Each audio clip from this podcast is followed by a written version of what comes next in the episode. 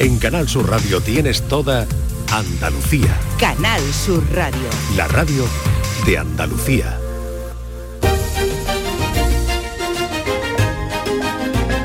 En Canal Sur Radio, Días de Andalucía, con Carmen Rodríguez Garzón. Bajo el cielo de Andalucía. 10 de la mañana y 4 minutos que yo había dejado ahí a Manuel Navarro y a Manuel Parodi que me estaban contando unas historias muy interesantes. Digo, venga, vamos al boletín informativo, que eso es sagrado, pero eh, después volvemos y dedicamos unos minutitos más. Estábamos por los Balcanes, ¿no? Es, Parodi, estábamos por ahí hablando de, los de los Balcanes. Venga, retomamos la historia, cuéntanos. Pues eh, estábamos hablando de un, del espionaje y de la arqueología y el el, estudio arqueológico, el estudio histórico, y hablábamos de un personaje eh, conocido en el gremio, en su faceta de historiador, Ronald Syme, que escribe un libro que se llama La Revolución Romana, donde trata sobre la figura de Augusto. Eh, y este hombre catedrático en Oxford, romanista, eh, de repente aparece en Belgrado, Yugoslavia, 1940-41, justo antes de la invasión alemana de los Balcanes, y luego eh, lo trasladan siempre al servicio del Ministerio de Asuntos Exteriores, que es decir, de la inteligencia británica, a Turquía, donde estará durante toda la Segunda Guerra Mundial. Hmm. Y lo poníamos en relación hmm. con el tema del espionaje. Turquía es un país que permanece neutral en la Segunda Guerra Mundial. Sus eh, dos ciudades principales, Ankara y Estambul, son dos verdaderos nidos de, espías. Eh, internacionales, ahí confluyen pues los espías del bando aliado, los del eje, en fin, un, mundo verdaderamente, la película Casablanca, pero a lo grande, ¿no? Y, este Ronald Syme, eh, sí, sí, es, así. para, yo siempre lo, cuando hablo de estos temas, siempre pongo la estética de la película Casablanca, que es un mundo pequeñito, interesantísimo. Que era Tánger, en realidad, ¿no, Manolo Casablanca? Que era Tánger en realidad, claro, que era Tánger en realidad. Yo vengo de, estar hace un par de días en el Hotel de los Espías de Tánger, en el Hotel Continental, y de tomarme un té en el Café Central y el Café de París, que son los cafés de los espías en, en Tánger. Lo tengo fresquito porque te vienes, vienes ambientado, vienes ambientado, ¿no? lo tengo, lo tengo fresquísimo, no he tenido que prepararme nada, solo por impregnación, por osmosis, ¿no? Y eh, ¿qué pasa? Que volviendo a este Ronald Syme, él es, eh, no se le pone en relación con el descifrado de las claves de la máquina Enigma, la máquina de claves en la Segunda Guerra Mundial. Y justo es, eh, había que aplicar esa frase, ese principio romano del qui prodest, ¿no? ¿A quién beneficia? Ahí hay gato encerrado, porque resulta que el embajador inglés en Turquía la Segunda Guerra Mundial, Ronald Syme, catedrático de historia antigua, el embajador alemán en Turquía en la Segunda Guerra Mundial, eh, eh, von Papen, el barón von Papen, que fue quien propició la llegada al poder de Hitler en Alemania, uno de los que lo auspiciaron y lo llevaron al poder. Eh, y luego fue purgado y defenestrado, pero se le dio un exilio dorado en la embajada de Turquía, que es una embajada muy importante y además mm. pues, de cierto caché, Turquía un país tradicionalmente aliado de Alemania. Bueno, pues qué casualidad que en plena Segunda Guerra Mundial alguien asalta el despacho del embajador alemán en, eh, en Turquía, revientan la caja fuerte y la mesa y desaparece todo lo que allí hubiere. Mm eso lo dejamos ahí había, claro, en el mismo claro en el mismo la máquina enigma las claves de la enigma. y luego casualmente a von Papen se le exoneran los juicios de Nuremberg y se va a su casa tan tranquilo o prácticamente tan tranquilo como recompensa pago, claro mm. claro como a quién beneficia como recompensa a los servicios o sea el tío que propicia la llegada al poder de Hitler más directamente junto con el hijo del mariscal von Hindenburg Otto von Hindenburg ¿eh? pues a, a von Papen lo dejan irse a su casa de rositas. En medio de eso ha pasado ese pequeño hecho de que mm. alguien ha reventado la caja fuerte de von Papen en la embajada alemana en Turquía y ha desaparecido no se sabe qué, contra las claves de la máquina Enigma.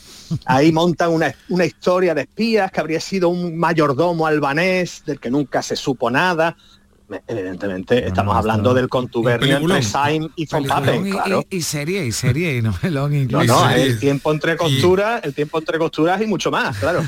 y, es, verdad, Manolo, que esto, que, en estos guisos los británicos siempre están, ¿verdad? Porque también mm, está la figura anterior de Lores de Arabia, eh, toda la literatura de Agatha Christie, que a fin de cuentas son arqueólogos en Oriente Medio. casada con un Y quién sabe si también Claro, y que esa también se relaciona con los servicios de información. Agatha Christie estaba casada, ¿no? Con un arqueólogo, ¿no? Con Malowan, con Malowan, que es uno de los arqueólogos ingleses que excava en la zona de Mesopotamia, Babilonia, Irak. Es famosa la anécdota, porque eh, eh, Agatha Christie era mucho mayor que Malowan, su segundo marido, lo cual está muy bien, pero eh, ella decía algo así como que era Mm, eh, muy cómodo, era, venía muy bien estar casada con un arqueólogo, porque cuanto más años cumples, más le gustas, ¿no? más, se interesa por ti. Claro, es maravillosa, Cristi es maravillosa, evidentemente, ¿no? Y, hay que decir, hay que decir otra cosa que lo cuento porque hablamos del pasado, pero yo tengo la sensación que a veces cuando vamos a determinados países eh, a, filmar excavaciones que a los arqueólogos los tienen atados y cortos, ¿eh? en muchos sitios no terminan de fiarse de ellos, ¿eh? No, totalmente. Yo ahí eso ya lo contamos más en privé, ¿vale?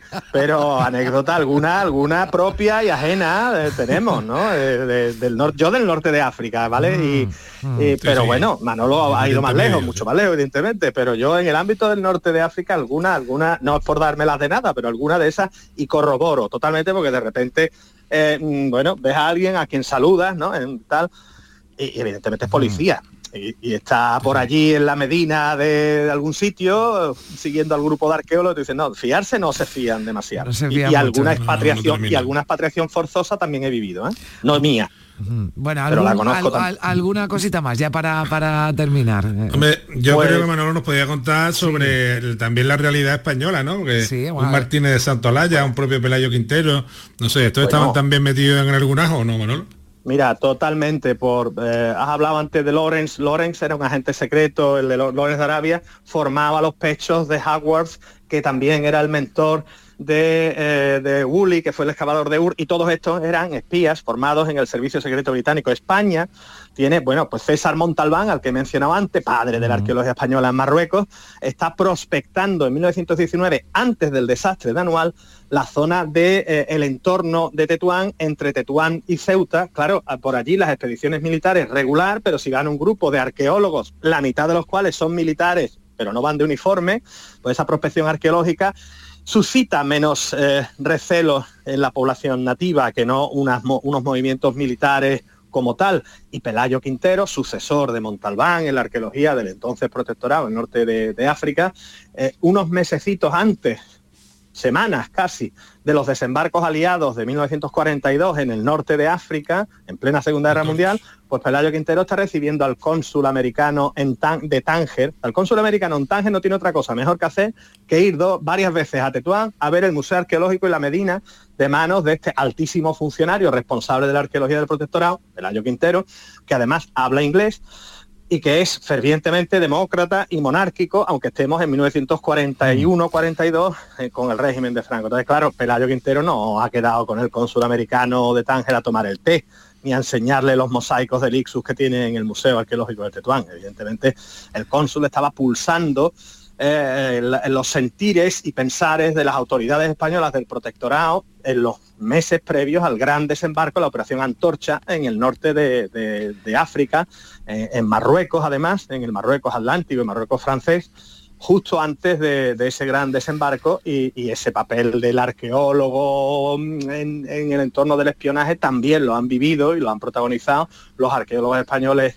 eh, señeros en el exterior históricos como Montalbán y Quintero. Bueno, pues lo, vamos a dejar aquí, pero esto nos dará seguramente, ¿verdad?, para más programas, eh, Navarro. Yo estoy alucinando con, lo que estáis, con lo que estáis contando y, me encanta, ¿no? Y, ya me, me he interesado, me lo apunto en lecturas de verano, porque además Manuel Parodi tiene un libro, Pelayo, eh, de, Pelayo Quintero, ¿no? Así que me lo, que me lo apunto. Me lo Publicado por Almuzara. bueno, me lo apunto como lectura de verano seguro y ya, y ya indagaré un poquito más Carmen, y, un último apunte, si me permite, un nido de espías en la provincia de Cádiz, la costa mm, atlántica, eh, jandeña y del estrecho de Gibraltar. Baelo Claudia como nido de espionaje previo a la Primera Guerra Mundial. Dejámoslo ahí. No, no, eso lo dejamos como tema apuntado, ¿eh? Como tema apuntado. Ahí queda. Parodi y te, fichamos, ¿eh? Seguro, ¿eh? Porque ha sido un placer. Muchas gracias. Manuel Parodi y Manuel Navarro. Gracias a los dos. Un abrazo. un abrazo fuerte a ambos. Y enseguida pasa ya por aquí Paco Reyero.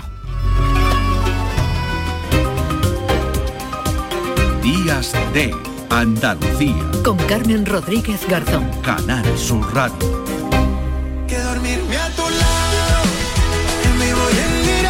Fonseca, el cantautor colombiano ganador de siete premios Latin Grammy, trae a España su gira mundial Viajante Tour. Sábado 24 de junio, Sevilla, Cartuja Center Cite. Entradas disponibles en cartujacenter.com y en el corte inglés. Directo. Ex verano, hoy te digo adiós. Un verano nuevo me ronda el corazón. Le digo chao pescado al plato combinado.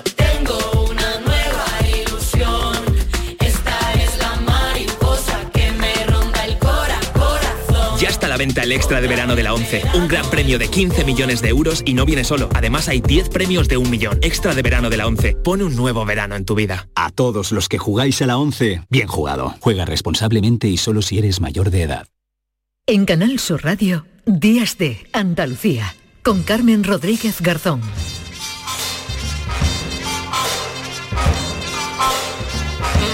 Y como cada domingo a esta hora se pasa por aquí por Días de Andalucía Paco Reyero. La Paco, ¿qué tal? Aquí estoy en Amor y Compañía, claro que sí. días, claro que bueno, sí. Ya aquí en la recta final. Eh, ¿eh? sí, recta final con algunas vallas todavía.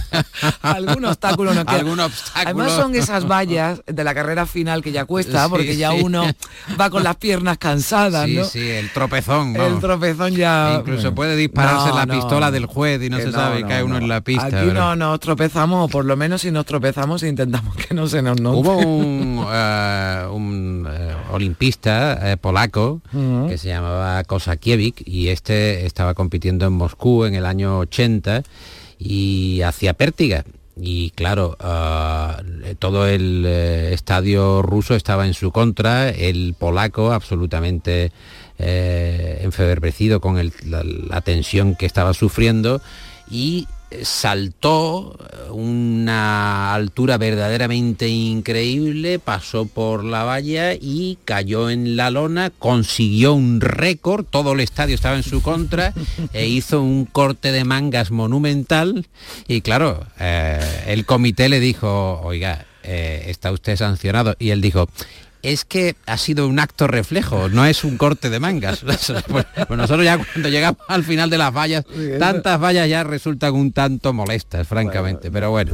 En fin, estamos en la recta final y, y hablabas de, de este olimpista de estos Juegos en, en Moscú, ¿no? Exacto, y, y, vamos tiene, a hablar tiene de- mucho que ver, ¿no? Con lo y que- vamos a hablar de un libro que ha publicado eh, la compañera referente de la información internacional, Ana Bosch, eh, catalana, eh, que ha viajado por medio mundo y que ha entregado el año que llegó Putin al poder, ahora que normalmente se hacen balances o balances de medio año, eh, pues sin duda Putin ha sido y sigue siendo uno de los eh, autócratas eh, del, del momento y ella lo retrata muy bien porque eh, tuvo la circunstancia de llegar a cubrir para televisión española eh, la actualidad soviética rusa cuando eh, precisamente eh, Vladimir Putin se hacía con el poder después de aquel ah, tambaleante traspaso de poderes de Boris Yeltsin. eh, Boris Yeltsin, que es el hombre que aupa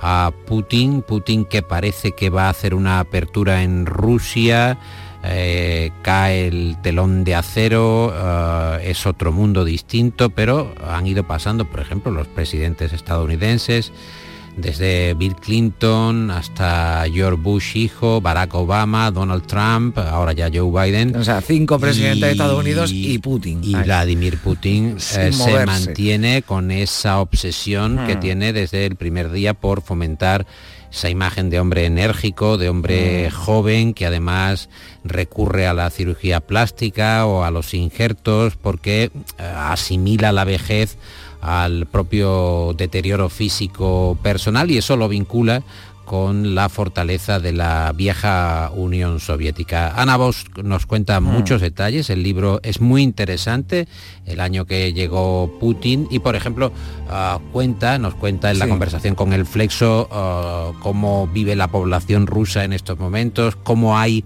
un sistema que es muy resbaladizo con la corrupción, es decir, te permiten que hagas según qué tipo de cosas que están en la frontera de lo legal y lo ilegal para que siempre eh, el eh, gobierno ruso tenga bajo control a la población. Ha habido deserciones y también como algunas madres, algunos padres han luchado para que eh, sus hijos eviten el reclutamiento para ah, participar contra su voluntad en la invasión de Ucrania contactar con todos los conocidos fuera de Rusia para sacar a sus hijos hombres de Rusia. Y recordemos en otoño esas largas listas, colas de coche eh, que salían por la frontera con Georgia, que era una de las pocas que todavía estaba abierta. Quienes están huyendo es por miedo a que los manden al ejército o por miedo a que los detengan porque han sido críticos eh, en sus expresiones, han sido críticos con el poder. Es un punto de vista Mm. muy interesante, ah, muy personal, de primera mano. Ella eh, sigue teniendo contactos en Moscú, después ha trabajado en distintos puntos internacionales, en Washington, por ejemplo. Es una conversación muy agradable porque además de Rusia y de Putin, hablamos sobre su trayectoria personal. Fíjate que Ana Bosch, eh, su primer destino profesional, o vamos a decir preprofesional, fuera del nido, oh, fue Camas City. Sevilla no es un destino al que diría que no en ningún momento. O sea que en cuanto tenga ocasión y porque me encanta, me encanta Andalucía, fue, ojo, ojo, Andalucía fue el primer lugar con 12 años al que yo me escapé porque lo de querer eh, salir afuera y ver, entonces como mi mejor amiga en Barcelona era, era hija de andaluces y ella los, los, eh, los veranos los pasaba en camas, en casa de sus abuelos, yo dije un año a mis padres, yo me quiero ir un año a ver, a ver eso. Y ahí pasé yo un verano, el verano del 76 lo pasé en camas. Fue mi primer destino fuera, fuera del nido. Bueno, pues camas. Donde se ponga camas, Claro, además, ¿qué bueno, importa Moscú en el y 76, Washington? en el verano del 76, me imagino que en Barcelona Camas era casi como un destino exótico, ¿Qué Kremlin ni qué Kremlin? Vamos a camas directamente, que en camas seguro que hay información relevante. Qué buena anécdota, Bueno, ya sí. que estamos eh, en este tenor así más eh, doméstico, más propio, más eh, vecinal, más nuestro, eh, tenemos eh, una entrevista deliciosa en el Flexo. Somos muy de dependientes, de gente que atiende tradicionalmente en este programa. Carmen, nos gusta mucho aquellos que nos muestran una sonrisa detrás de Mm. una barra o detrás de un mostrador y le dedicamos una entrevista a Mari. Tú te preguntarás, ¿quién es Mari? Bueno, pues es la dependienta del horno de San Roque, el horno de San Ah. Roque que está en Sevilla. Están despachando pan desde el año 1954. Ella empezó allí con 14 años y ahora ya le llega la edad de jubilación. Es un auténtico festival ver a Mari cómo uh, reparte pan por las mañanas, cómo atiende a toda la clientela. Hay incluso un banco donde la gente se sienta a escucharla porque es O sea, una no van solo a comprar no, pan. No, es, es simplemente escuchar el espectáculo de una mujer que tiene y eh, reparte alegría. Y es verdad que el pan huele a hogar, dicen algunos panaderos. Es verdad que no se puede patentar los bollos ni las vienas. Cada uno hace el Mm. pan como puede y como sabe.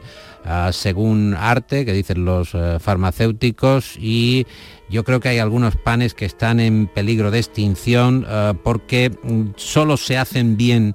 Sí, eh, es que hay panes manos. a los que yo ni me atrevo a llamarle panes. no o sea, pan. será otra cosa, otra cosa, otro alimento, otro, pero eso no es un pan. Cuando No uno un prueba pan. un pan bueno, El pan de verdad. el pan de verdad, ¿verdad? Ese, ese, ese pan que te, que te llega, bueno, ya solo el olor, El ya, olor. ya lo identificas, pero que el, el sabor, la, la textura, pues no es, no es lo mismo. Bueno, podemos escuchar, ¿no? Creo que a, Pues sí, a- pues a fíjate porque sí. ella está acostumbrada, tan acostumbrada al olor del pan que ya prácticamente eh, se ha vacunado del mismo. Ya no huelo. Ya no No huele. huelo. Huelo cuando me voy de vacaciones y me llevo 15 días, 20 días sin venir.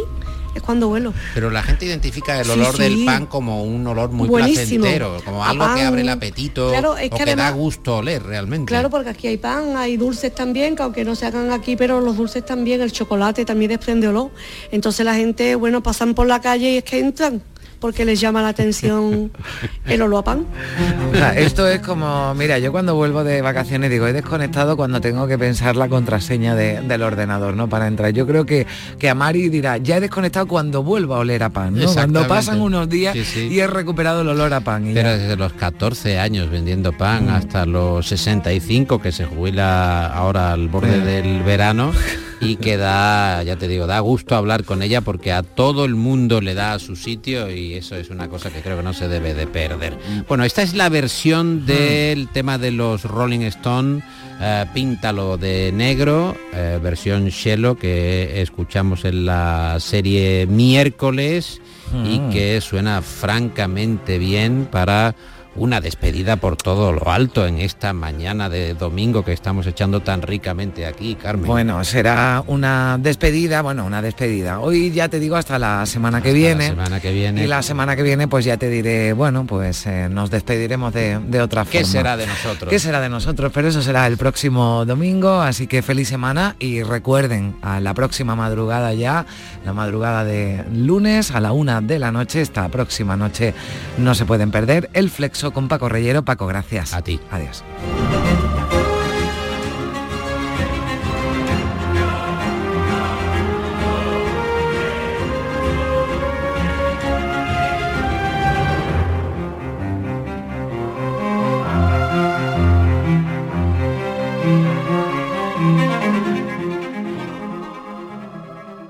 La Liga de Naciones es un torneo de la UEFA nacido en 2018 entre las mejores selecciones europeas. Portugal ganó la primera edición y un error arbitral se la entregó a Francia hace ahora dos años. El combinado de Luis de la Fuente a escena en Holanda, en la Liga de las Naciones. Este domingo, desde las 3 de la tarde, en la gran jugada con Jesús Márquez y el equipo de comentaristas de Canal Sur Radio. Canal Sur Sevilla.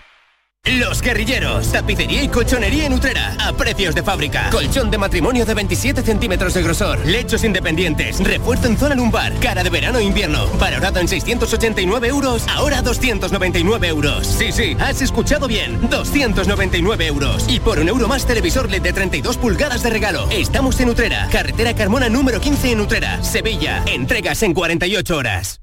Escucha bien lo que te voy a decir. Alégrate, ya no te vas a arrepentir. Yo te voy a ayudar a que puedas ahorrar. Nuestro petróleo es el sol y no lo pueden apagar.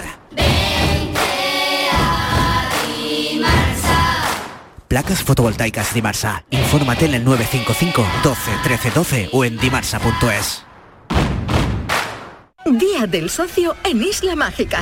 El 24 y 25 de junio visita Isla Mágica y disfruta de las ventajas para socios de la banda y familiares. La entrada se reduce a 10 euros para el socio y 20 euros para el acompañante. Promoción aplicable solo en la venta de entradas en taquilla. Recuerda, 24 y 25 de junio en Isla Mágica. Más información en lavanda.es.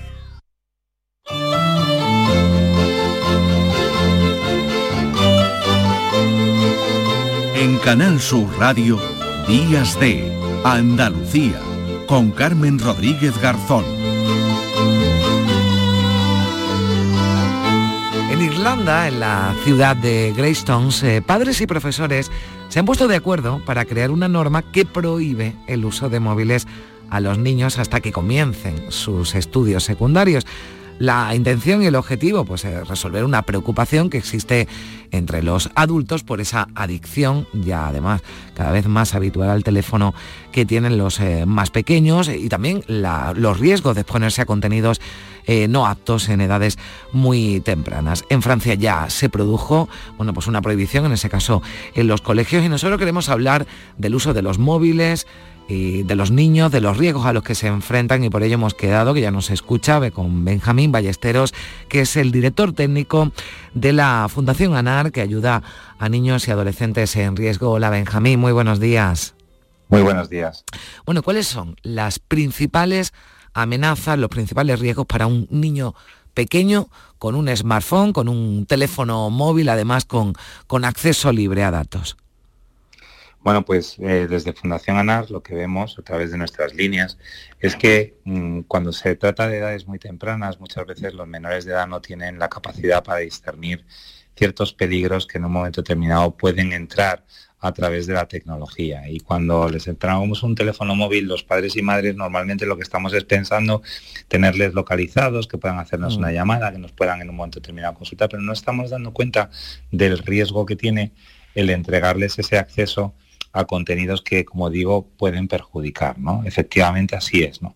Vemos, por ejemplo, desde Fundación ANAR el grave riesgo que hay el que accedan en un momento determinado a, eh, por ejemplo, a contenidos que tienen que ver con las ideas o intentos de suicidio, que entren en páginas o, en, en, contenidos que puedan ser también por redes sociales, etcétera, en el que se habla del suicidio, se promueve, se les justifica e incluso se les explica métodos para poder llevarlo a cabo. ¿no? O por ejemplo, también con las autolesiones, otro fenómeno que se ha incrementado, porque hemos visto un incremento muy significativo en los últimos 10 años de ideas e intentos de suicidio y también de autolesiones, ¿no? que han mm. crecido de una forma, como digo, bastante preocupante. Mm. También vemos, por otro lado, otras problemáticas que están muy relacionadas.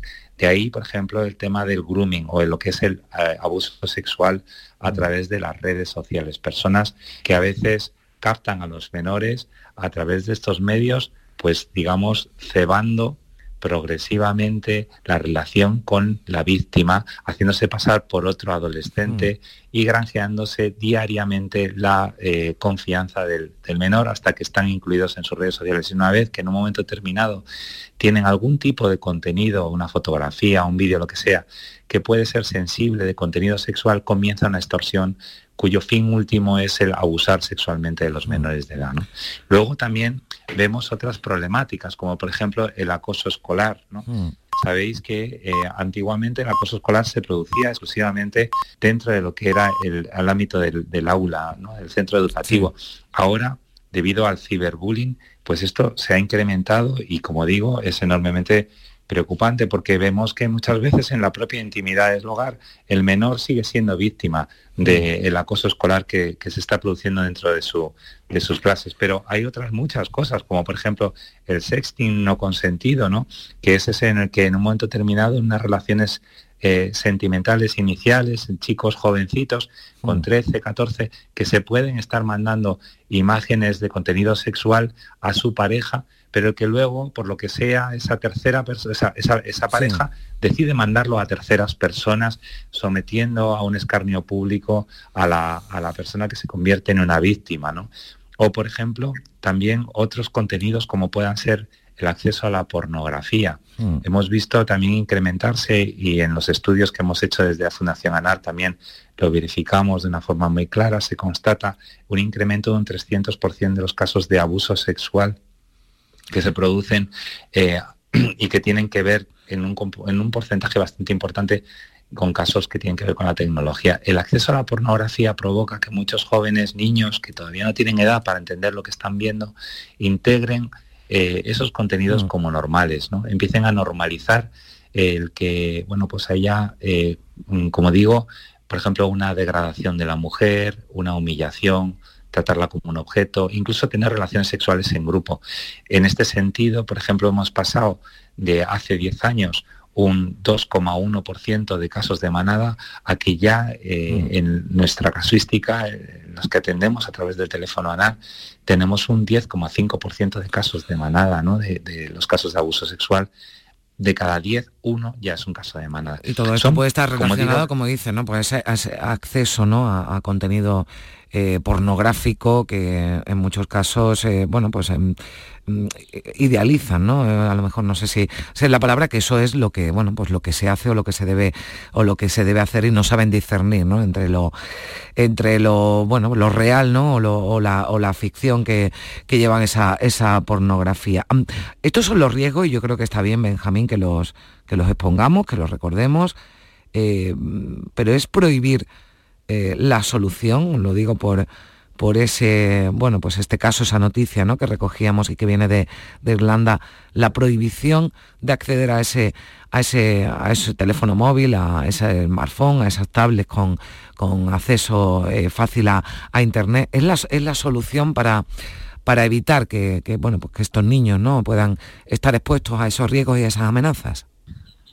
Bueno, pues eh, la verdad es que es complejo, pero tenemos que tomar decisiones que ayuden de alguna manera a identificar que estos riesgos reales que están teniendo nuestros adolescentes, que están provocando problemas serios, muy graves también de salud mental, pues eh, tenemos que identificar soluciones. Entonces, posiblemente no se trate solo de llevar a cabo una medida, sino de sumar y de crear varias medidas que puedan ayudarnos a identificar y también a solucionar este problema.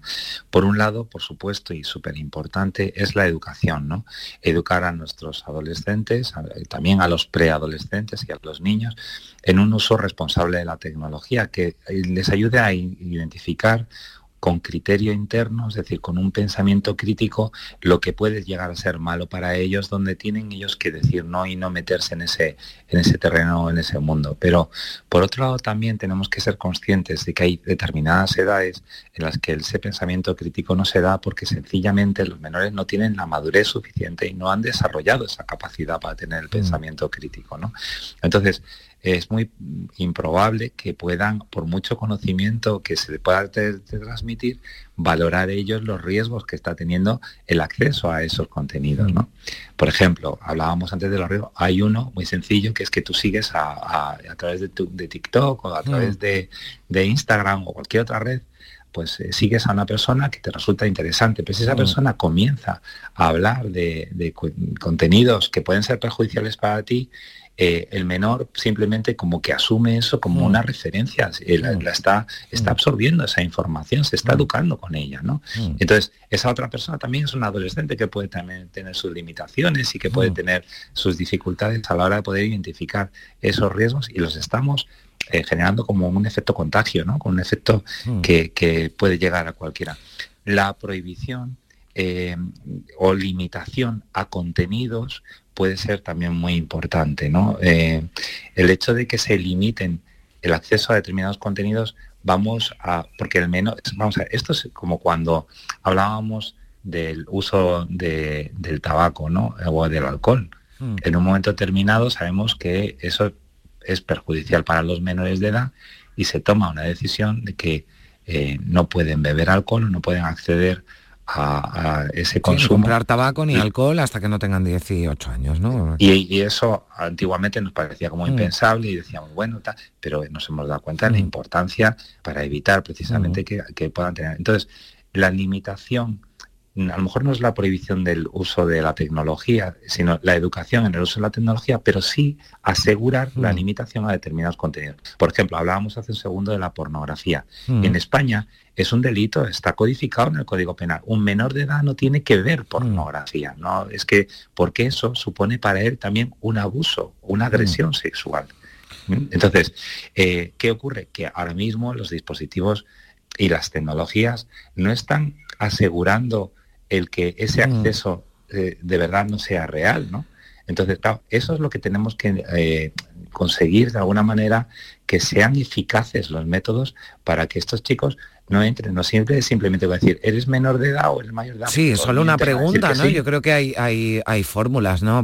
evidentemente las tiene que haber porque estamos eh, con avances tecnológicos, bueno, pues en fin, no seguro que además, aparte de esa pregunta, ¿no? Que, nos sale a, todos, ¿no? ¿Eres, ¿Eres mayor de edad? Pues le da que sí, tal, nos, bueno, yo le doy y me siento tranquila, pero, pero claro, mm, cualquier menor le puede decir que, que sí puede acceder a, ese, a ese contenido, pero seguro que hay herramientas, ¿no? Yo no sé si funciona porque hay también, eh, eh, bueno, pues eh, aplicaciones, ¿no? De, control parental mm. Para, para, los teléfonos móviles, para, para, la, para las tablets, que no sé si, si esto es una forma también buena, ¿no? De, de limitar, ¿no? ¿no? No estamos hablando de prohibir, lo que decía, de limitar, ¿no? Por lo menos el acceso a ciertos contenidos.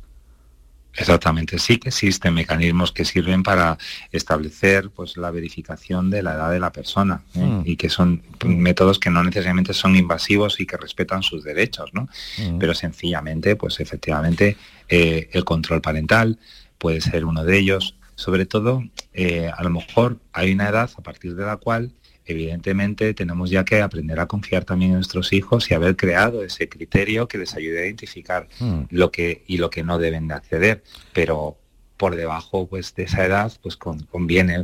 En Fundación, por ejemplo, ANAR hemos visto que en los casos de ciberbullying hay un incremento, un pico muy grande a partir, o sea, lo de los 14 años, por debajo de los 14 Mm. años hay más riesgo, bastante más. Pero también, ¿por qué? Porque, de nuevo, desde un punto de vista psicológico, digamos que sus capacidades no están completas, Mm. no tienen toda la capacidad para poder hacer crítica eh, de, de los posibles riesgos que puedan estar enfrentándose. En Francia también han establecido sistemas de identificación digital que permite el, el- el acceso a ese tipo de contenidos que lo, como estábamos comentando, ¿no? O sea que sí que existe esa tecnología y evidentemente yo creo que lo que es importante también es la formación a los padres y madres, ¿no? Que muchas veces existe como un cierto desfase generacional. Los adolescentes tienen más tiempo, dedican más horas y además han crecido en esos entornos de forma natural y los padres y madres a veces nos sentimos un poco perdidos, ¿no? Pues también necesitamos esa formación para poder tener acceso. Existen muchos sistemas de control parental y bueno, pues se pueden limitar tiempo, horario, etcétera.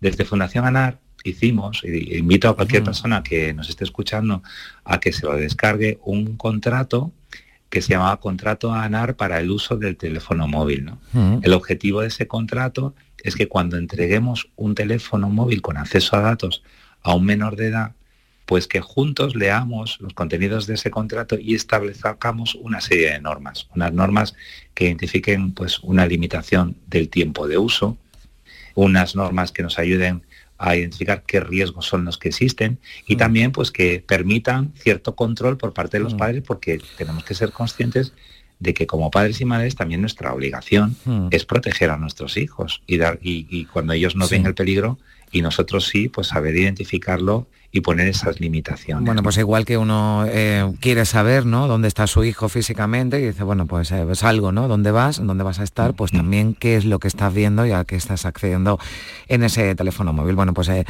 eh, muy interesante. Yo creo que además eh, con esto que se ha hecho, bueno, pues en Irlanda también se abre un debate, ¿no? Sobre si prohibir, limitar, controlar, pero evidentemente algo hay que hacer porque los riesgos están ahí y lo estamos viendo y hemos visto noticias además eh, muy negativas y muy desagradables que tienen a los menores como, como protagonistas. Muchísimas gracias, Benjamín Ballesteros, director técnico de la Fundación ANAR, por estar con nosotros aquí en esta mañana eh, Días de Andalucía. Muchas gracias. Un saludo. Un placer. Adiós. Simplemente Sí. añadir que cualquier persona que esté en un momento determinado Ujú. preocupado, por- preocupado por este tema, tenemos un teléfono también Sí. para la familia y los centros escolares, personas que están en el entorno de un menor de edad y que necesiten asesoramiento, que es el 650 51 52.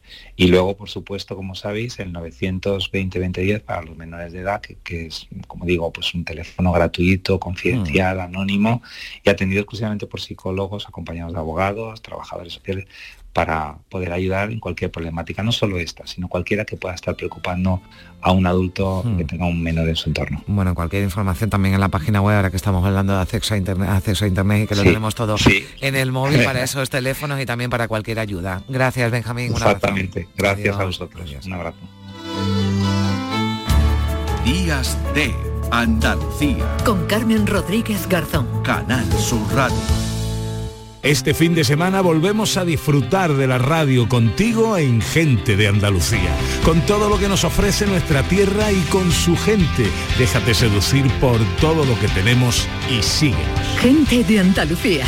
Con Pepe de Rosa. Este fin de semana desde las 11 de la mañana en Canal Sur Radio. Más Andalucía. Más Canal Sur Radio.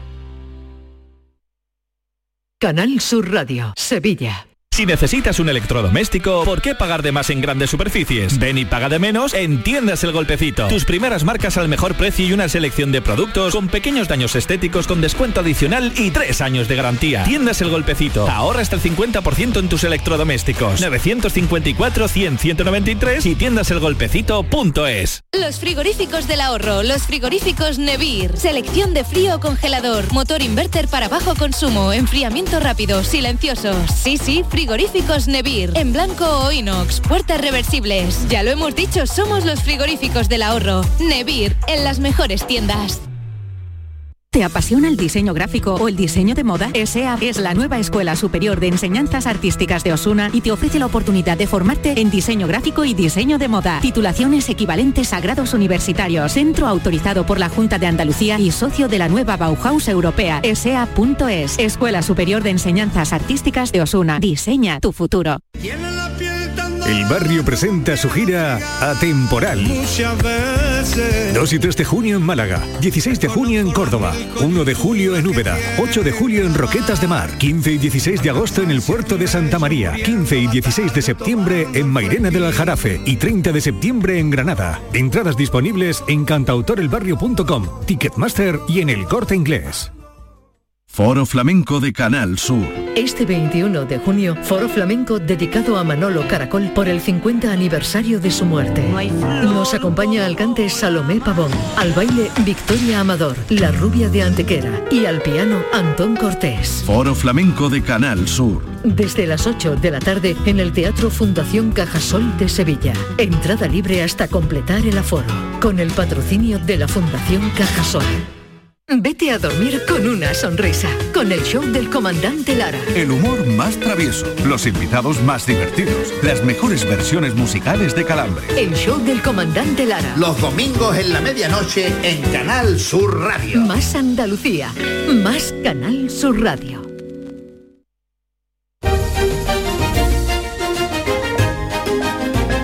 En Canal Sur Radio, Días de Andalucía, con Carmen Rodríguez Garzón.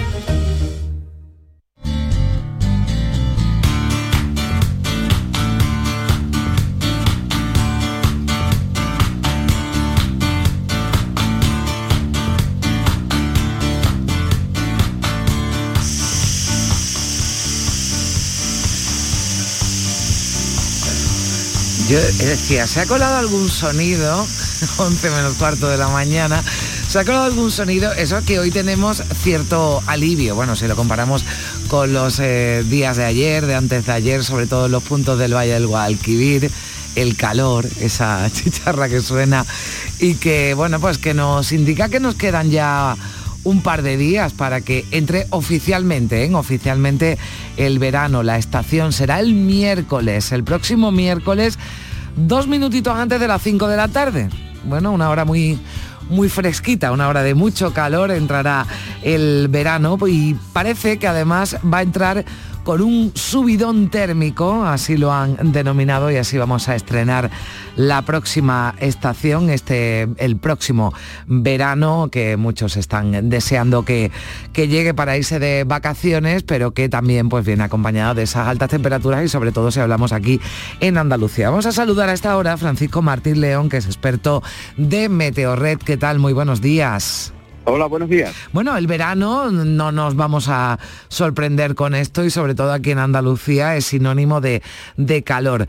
Pero ¿cuánto? ¿Cómo se presenta con los datos que tenemos este verano que está ya a punto de comenzar?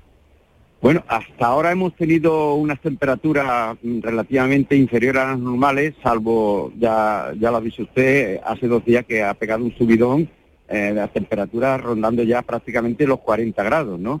Eh, la atmósfera estaba ya preparada para, para esta subida, porque hasta ahora hemos tenido bajas presiones venidas del Atlántico que han refrescado y han aliviado parte, parte de la sequía que padecíamos, ¿no? Pero parece ser que a partir de la semana que viene el, verano entra por la parte, perdón, por la puerta grande y ya vamos a superar los 40 grados en varias zonas del Guadalquivir, eh, zona de Extremadura y sur de Portugal, para aquellos que se vayan también a la zona del Algarve, ¿no? Mm. Parece ser que el verano entra ya con eh, por la puerta grande, ya digo, con temperaturas superiores a los 40, 42 grados centígrados. Bueno, no eh. hemos tenido, no hemos tenido hasta ahora, también es cierto, hay que mirar la parte positiva, por lo menos desde mi punto de vista, eh, olas de calor como ya se de- tuvi- tuvimos en 2022, eh, pero parece ser que a partir de ahora las temperaturas, sobre todo en el sur peninsular, van a experimentar una subida acusada.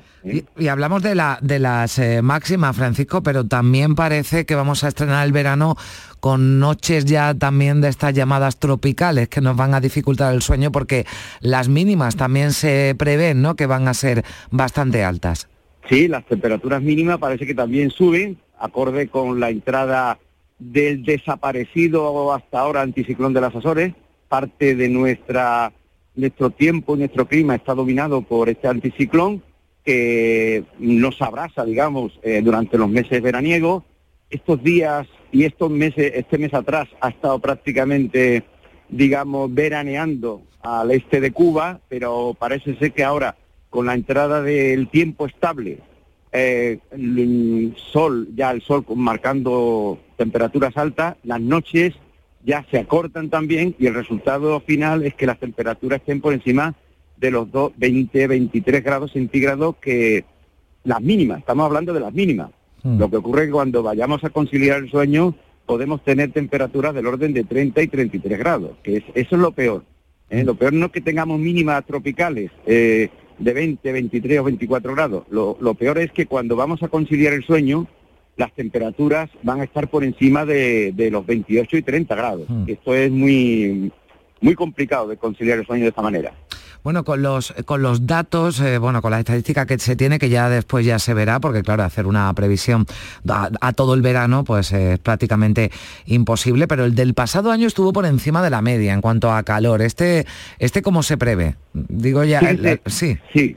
Es curioso, ¿no? Porque el año 2022 fue muy, muy caluroso, con varias olas de calor, incluso algunas tempraneras, eh, y tuvimos la niña. La niña en el Pacífico es un periodo frío, de aguas, aguas relativamente frías, y aún así 2022 fue un año muy caluroso para nosotros. Este año tenemos la fase cálida, la fase cálida en el Pacífico, eh, con temperaturas del agua del mar más altas de lo normal. En principio se prevé para este verano temperaturas más altas de lo normal, ¿eh? Ta- eh, a nivel, tanto a nivel global como a nivel, digamos, peninsular. Las temperaturas van a ser este año también muy cálidas, acorde con las tendencias de los últimos años, que son años muy cálidos. Todo ello debido básicamente al aumento desenfrenado de los gases de efecto invernadero, que hacen que la atmósfera y el mar tenga mayor capacidad de retener el agua, perdón, retener eh, la temperatura, calor. Esto se agrava en las zonas costeras porque estamos teniendo temperaturas del agua del mar entre 2 y 3 grados centígrados.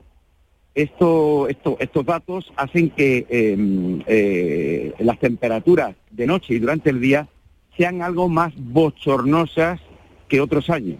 Eso es un, un- un valor añadido y diferenciador respecto al año pasado. Las temperaturas del mar que nos rodean, tanto del Atlántico, Alborán y Mediterráneo, están entre 2, 3 y 4 grados por encima de los valores normales. Eso introduce eh, que el bochorno ¿eh? durante el día y durante la noche pues eh, sea particularmente mayor. Bueno, pues habrá que estar eh, preparados, es lo que toca un verano y el verano es sinónimo de, de altas eh, temperaturas, pero parece que además estaremos por encima de la media y afrontaremos un verano caluroso como ya fue el de 2022. De todas formas, ya iremos eh, hablando y analizando cómo va evolucionando el verano. Francisco Martín León, experto de Meteorred, muchísimas gracias por, por acompañarnos. Un saludo. Muchas, muchas gracias. buenos días. Gracias, adiós.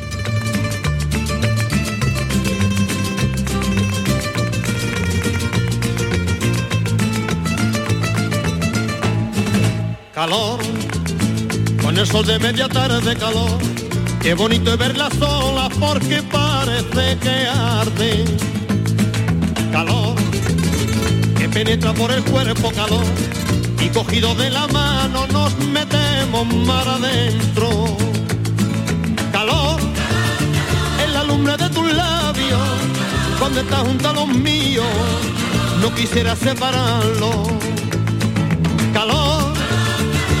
Besando tu piel dorada, bajo el manto de la noche y la luna de la playa.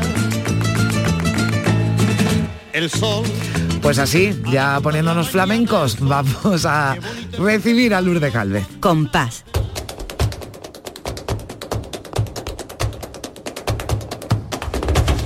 Compás.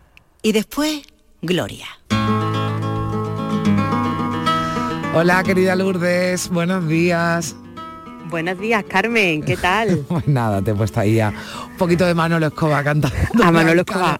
Cantándole al calor, que bueno, pues lo que no, nos toca, bueno, nos viene Claro. acompañando también esto, estos últimos días, pero que nos toca porque ya vamos a empezar el verano. Y eso también, ¿verdad? El verano es sinónimo de muchas cosas, de playita, de bueno, de rato con, con amigos, de, de vacaciones, ¿no? Quien pueda, quien pueda disfrutarla, pero también de, de festivales flamencos, ¿verdad, Lourdes? Que hay, que hay Claro. muchos, sí. ¿eh? Viene ahora la época de los festivales flamencos y hay una serie de festivales veraniegos Mm, que están vinculados con nuestra gastronomía claro. y quería yo pues contarte un poquito la historia de alguno de ellos, ¿no? El más el más antiguo, el decano de estos festivales, el potaje de Utrera, que nació en 1957, es di- digamos el ejemplo en el que se miran los que vinieron después y surge pues de una manera completamente azarosa, sin pretensiones, que a veces es como sucede en las grandes cosas, Mm. sin apenas pretenderlo, ¿no? Y es que eh, todo viene porque la Semana Santa del 57, la Hermandad de los Gitanos de Utrera, pues procesionó por primera vez tras su fundación en el año 55 y salió todo de maravilla. Entonces, para, digamos que... eh, Celebrarlo, ¿no? Agradecimiento, celebrarlo, exacto. Hicieron eh, una comida. Mm. una comida en la que eh, pues se comió el, el potaje de frijones, que son las alubias blancas, cocinado en olla de barro con su cuchara de palo y se acompañó de aceitunas y vino tinto. Y se eligió este plato porque era característico de los hogares gitanos, porque estamos hablando de la hermandad de los gitanos, Mm. porque es un plato, eh, un guiso grande, fácil de repartir, fácil de hacer. Y como eran la hermandad de los gitanos, entre estos hermanos pues no estaban ni más ni menos que eh, Perrate, Gaspar Dutrera, El Cuchara, José el de Aurora, que es el padre de Fernanda y Bernarda, estaba Antonio Mairena, y pues cuando terminan de comer, de una manera espontánea, surge el cante, totalmente altruista, y no había contrato, y no había nada. El caso que aquello resultó de maravilla y dijeron, esto tenemos que repetirlo todos los años. esto todos los años hay que hacerlo. Y así surgió y decidieron dedicárselo cada año a una personalidad, sea del mundo del flamenco o no. Este año se le, se le dedica, será el próximo 24 de junio, se le dedica a Aurora Vargas y Pansequito, que Pansequito por desgracia nos dejó Mm. eh, el pasado febrero y bueno, pues tendrá que ser Aurora la que en nombre de los dos reciba este homenaje. Y, y, bueno, pues eh, pues fue una sorpresa porque ya estaba previsto que, que se le fuera a entregar a ellos, pero bueno, pues la muerte sorprendió a, a Pansequito, que la muerte no, no tiene, no espera a nadie No. ni sabe de nada. Así que bueno, pues si queréis podemos escuchar un Claro. poquito a Fernanda Dutrera en un disco especial que se hizo sobre el primer potaje Dutrera. Labio rey David, ay sabe dar el baile, ay sabe el el baile, labio rey David.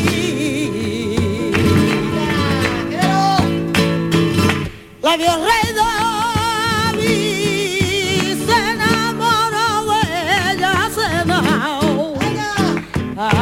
enamoró de ella, como yo de ti. Bueno, he dicho Fernanda, pero yo creo que es Bernarda. Sí. Son cantiñas del Pinini, de su abuelo Pinini. Sí.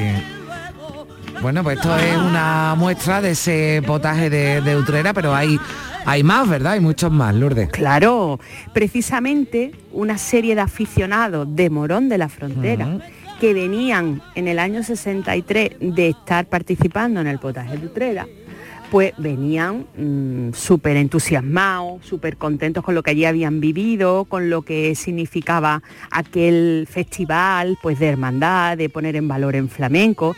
Y entonces ellos deciden que tienen que organizar también su propio festival eh, a imagen y semejanza del de Utrera. Así que ese mismo mes de agosto celebraron el primer gazpacho andaluz de Morón, que también pues eligen un plato eh, pues fresquito para es el más verano, fresquito, iba a decir, que un potaje. mucho bueno, más mucho más mucho más y bueno y también pues también fácil de repartir no Mm. un, un plato que se puede hacer de manera eh, masiva y se puede repartir fácilmente entonces pues lo hacen en, en la terraza de verano del círculo mercantil y eh, bueno, pues fue también un éxito, se sigue celebrando hoy en día. Eh, tenemos pues que el de este año es el 1 de julio, el gazpacho de Morón. Y bueno, pues yo he traído una actuación mítica, una actuación mítica de, de José Meneses y Diego del Gastor, que es moronense, afincado en Morón, no, no era de Morón, pero se afincó allí y es casi que un emblema para Morón, eh, el toque de, de Diego del Gastor, y que bueno, pues hicieron vibrar a, a la gente, que se escucha. En esta grabación que he traído en directo, se escucha cómo la gente les jalea, es verdaderamente, te ponen los pelos de punta ahora, que no sería allí ese día. Vamos a escucharlo. caballo y no los buenos días. No daba los buenos días. Si el caballo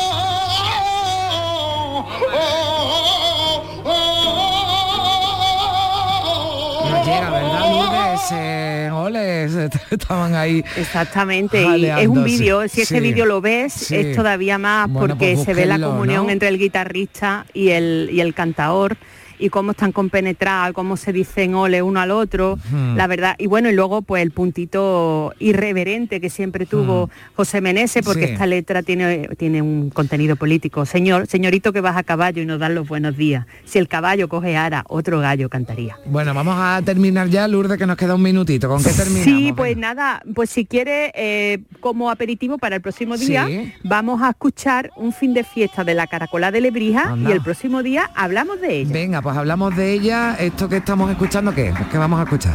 Esto es un fin de fiesta, canta Sí. Jesús Méndez, cantador jerezano eh, de la familia de la Paquera de Jerez, que tiene una voz maravillosa y que terminan así por bulería. Bueno, pues con esta fin de fiesta, Lourdes, yo te digo hasta la semana que viene que seguiremos hablando de festivales, que hay muchos más y así ya Eso es. despediremos nuestra temporada para dar paso a la, a la del verano. Un beso muy fuerte, que tengas una buena Un semana. Muchísimas Igualmente. gracias también a todos por estar ahí un domingo más. Regresamos, regresamos ya la próxima semana en Días de Andalucía. Ahora llegamos a las 11.